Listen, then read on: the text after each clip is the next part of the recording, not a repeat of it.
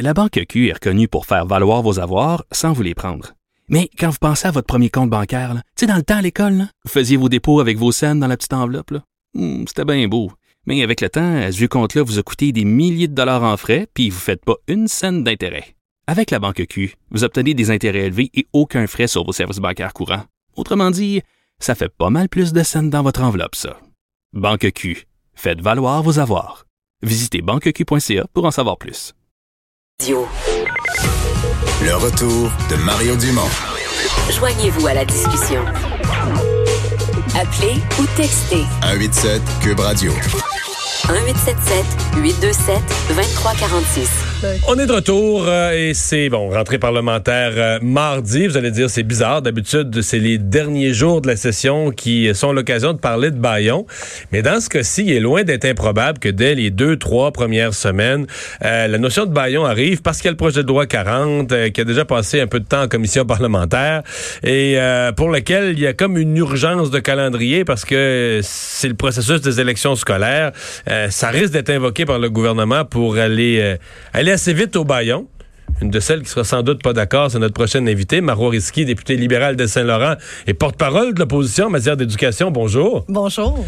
Est-ce que vous avez traîné? Est-ce que l'opposition fait de l'obstruction systématique à ce projet de loi? Moi, je suis vraiment surprise parce qu'on a recommencé à travailler sur le projet de loi 40 le 14 janvier. Fait que ça a étudié tout le mois de novembre. Mais euh, on a eu que- quelques heures, là, parce que contrairement à ce que le ministre affirme, là, ça fait pas centaine d'heures, ça fait une cinquantaine d'heures. Une soixantaine, cinquantaine? 58 pour être très précise. Mais là-dedans, il y a 13 heures où est-ce qu'on a suspendu parce que le ministre n'était pas prêt, parce que le ministre avait besoin de, de- de modifier ses propres articles à lui. Je vous donne un exemple. En donné, il a déposé un article. Il l'a retiré trois autres fois pour leur déposer une quatrième fois. Mais à chaque fois qu'il fait ça, il suspend pendant 45 minutes, une heure. Alors, 58 Mais ça heures, toujours, je veux pas vous dire que. très grande majorité, Oui. c'est le Mais ministre. ça a toujours été comme ça, là. Dire, on suspend en commission, on a déjà vu ça, là.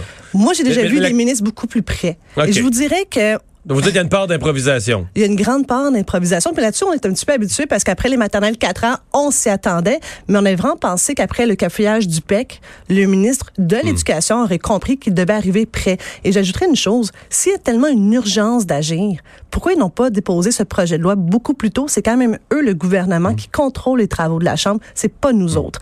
Et Mais, mais est-ce que vous reconnaissez une notion d'urgence? En fait, euh, ne fût-ce que sur les élections scolaires, est-ce qu'on peut laisser le directeur général des élections partir le processus, organiser les élections scolaires, dépenser de l'argent? Si on sait qu'en bout de ligne, on va adopter un projet de loi pour qu'il n'y ait pas d'élections scolaires, c'est il y a quelque chose d'absurde. Le gouvernement est comme pris dans le calendrier, non? Le gouvernement est, en ce moment, c'est lui qui s'est mis dans ce pétrin. Et c'est déjà envoyé la lettre du DGEQ, le directeur général des élections a envoyé la lettre. Tout ça, le gouvernement est au courant. Moi, aujourd'hui, l'urgence, si vous voulez qu'on parle d'urgence, il manque 360 enseignants présentement dans nos écoles. On a des classes parce qu'il n'y a pas un, pas deux, mais des fois 10 enseignants suppléants. Ça, c'est une véritable urgence.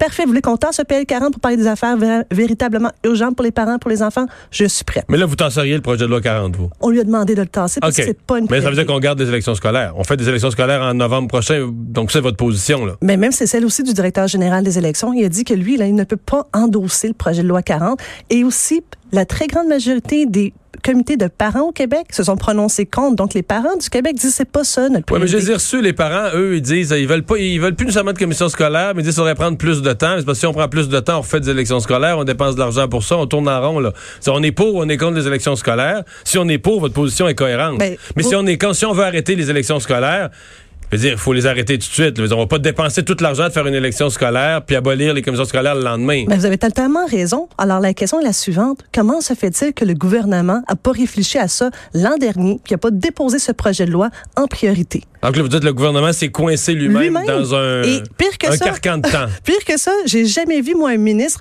s'auto-filibuster. Donc, Hmm. lui-même perd du temps. Il nous gruge de notre temps parce qu'il n'est jamais prêt. À chaque fois qu'on lui pose des questions aussi simples que quel est l'état de la situation présentement au Québec, combien manque-t-il euh, d'heures de perfectionnement, pas capable de nous répondre. En Hmm. aucun temps, il était capable de nous donner une un seul chiffre. Et ça, on l'a vu même pour les maternelles 4 ans. La différence, c'est que dans les maternelles 4 ans, c'est un dérapage financier. Maintenant, la réforme de structure de M. Roberge, là, c'est un impact sur la loi sur l'instruction publique, la loi la- probablement la plus importante qu'on n'a pas au Québec, et il est toujours pas plus près. Et il se demande pourquoi que les enseignants sont en colère. Mais c'est parce qu'il n'a pas écouté personne. Il avance tête baissée dans son projet de loi. C'est-tu les, les enseignants qui sont en colère ou les syndicats d'enseignants? Moi, je vais vous dire, je l'ai regardé le projet de loi 40, puis j'essaye de trouver pourquoi un enseignant serait, serait choqué, puis je trouve pas. Vous savez pourquoi vous l'avez pas trouvé? Parce que la semaine dernière, il a déposé en liasse des amendements qui n'étaient pas initialement dans le projet de loi 40. C'est pour ça que vous n'avez pas trouvé ça. Donc, c'est la grande surprise que les enseignants ont découvert la semaine dernière des nouveaux amendements qui les concernent. Alors, ici, au Québec, ça fait plus de 40 ans qu'on négocie les conventions collectives en vertu d'une loi qui s'appelle les conventions collectives sur le secteur public et parapublic. Ça fait 40 ans qu'on est appelé à négocier de bonne foi. Là, le ministre Roberge contourne l'étape de négociation que son collègue Christian Dubé est. Puis du moins, là, laissez faire les négociations. Je vais vous régler ça dans la loi sur l'instruction publique. C'est Par comme exemple, là, qu'est-ce qui impose, par exemple? le 30 heures de formation continue obligatoire. Vous êtes pour ça? Ça, On négocie pas le, négociable, ça. perfec- le perfectionnement, vous avez raison, c'est négociable. Mais non, c'est pas négociable. Oui, si, on, si on veut du perfectionnement, Le ça peut- perfectionnement, monsieur, euh, monsieur Dumont, existe depuis plus de 40 ans. C'est dans la loi sur les négociations dans le secteur public et parapublic. C'est l'annexe 1 de la loi. Il vise spé- spécifiquement les enseignants. Ça fait, ça a toujours été là. Alors, si le ministre veut changer les règles du jeu, mais il se magasine présentement un recours devant un tribunal pour une négociation de mauvaise foi. Et ça, on lui Mhm. Mais, explique mais- très mais- clairement. mais vous, comme député, là, trouvez-vous ça normal que ce soit la formation continue des enseignants soit négociable? Dire, dans le passé, on a négocié ça. on a toujours négocié le perfectionnement et je vous explique pourquoi. C'est pas né- négocié au niveau national, c'est vraiment négocié au niveau local parce qu'il y a des réalités différentes. C'est pas vrai qu'au Québec tous les enseignants enseignent de la même façon et on a toujours reconnu une autonomie professionnelle des enseignants. Et à l'heure actuelle, vous le savez, l'enjeu c'est aussi d'attirer nos enseignants. Le ministre de l'Éducation a voté contre son propre amendement à lui mot pour mot qu'il a rédigé, qui visait à valoriser les enseignants, reconnaître leur expertise, leur jugement et leur auto- autonomie professionnelle. Alors ici, qu'est-ce que moi je trouve pas normal, c'est un ministre qui a toujours voulu devenir ministre de l'Éducation et une fois au pouvoir, il est pas capable de faire ce qu'il a promis. Et que là, il va avoir un baillon. Sentez-vous ça? Mais s'il veut faire son baillon, qu'il porte le Dieu, qu'il nous le dise, puis qu'il arrête de nous faire perdre notre temps. Nous, on essaie de, de bonifier son projet de loi. Et vous êtes, si la commission recommence à travailler la semaine prochaine, vous, vous allez collaborer. Vous, allez- On a vous, toujours blo- vous que- bloquez rien, là. on a toujours, je vous mets au défi de nous trouver un moment que nous, là, on a déposé un amendement qui n'a pas été reçu par le ministre, pas même modifié par lui-même. À chaque fois qu'on a modifié, c'est parce que clairement, il y avait des erreurs ou des lacunes. Je vous donne un exemple. Vous vous rappelez qu'il y avait un article où est-ce que le ministre avait marqué la direction d'école va pouvoir majorer les notes des élèves. Majorer, là, c'est pas ajuster, là. C'est-à-dire toujours à la hausse. Clairement, il y avait une lacune. Et c'est surtout, ça va contre une décision arbitrale au Québec. Comme quoi, c'est l'enseignant qui attribue une note à l'élève, pas un directeur d'école. Sondage euh, ce matin, euh, c'est pas c'est pas nouveau, euh, mais il confirme là, que le Parti libéral a des difficultés chez les francophones. Euh, vous recevez ça comment? En fait, est-ce que vous avez confiance que la course au leadership va vous sortir de ce problème-là? Oui, j'ai confiance. Ah oui? Ça, oui. Euh, Oubliez pas que ça fait déjà un an qu'on est toujours à peu près dans ces eaux-là. Euh, pas très fort chez les francophones. Puis- Vraiment bas, là. Vrai- À 10 oui, c'est vraiment On bas. le là. conseille, mais vous savez, on n'a pas de chef en ce moment. On a un chef intérimaire qui fait son, évidemment son travail, mais on a besoin d'un chef avec sa direction, sa vision, euh, celui qui va nous rapporter là, comment on peut vraiment se reconnecter avec les Québécois et vraiment sortir juste de Montréal. Parce que vous savez, les gens nous le disent. hein, on dit que vous êtes rendu de partie de Montréal, même si on est partout au Québec, on Mm. arrive là, on va partout à la rencontre. Moi, j'ai confiance qu'avec Alexandre Cusson, c'est vraiment un homme de région. Il habite les régions, il les conçoit, il les comprend. Et là, il y a un je- caricaturiste qui vous a dessiné cette semaine tirant les ficelles d'Alexandre Cusson.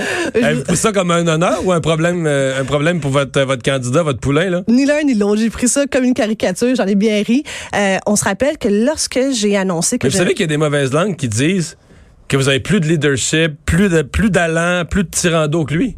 ben non. Non. Au contraire, c'est un homme là, qui a quitté la présidence de l'UMQ, qui quitte aujourd'hui ses fonctions de maire de Drummondville. Et lui, là, vous savez quoi, il quitte en sachant pertinemment que le Parti libéral du Québec est à son plus profond là, dans les sondages. Il est au fond du baril, puis que savez-vous qu'est-ce qu'il fait? Ça, ça prend de l'audace puis du courage faire ça. Il quitte vraiment deux fonctions importantes pour dire, moi, je suis capable de redresser la barre au Parti libéral du Québec parce que j'y crois. Merci beaucoup d'avoir été là. Ça me fait plaisir. Cette semaine, on s'arrête pour la pause. Culture et sport dans un instant.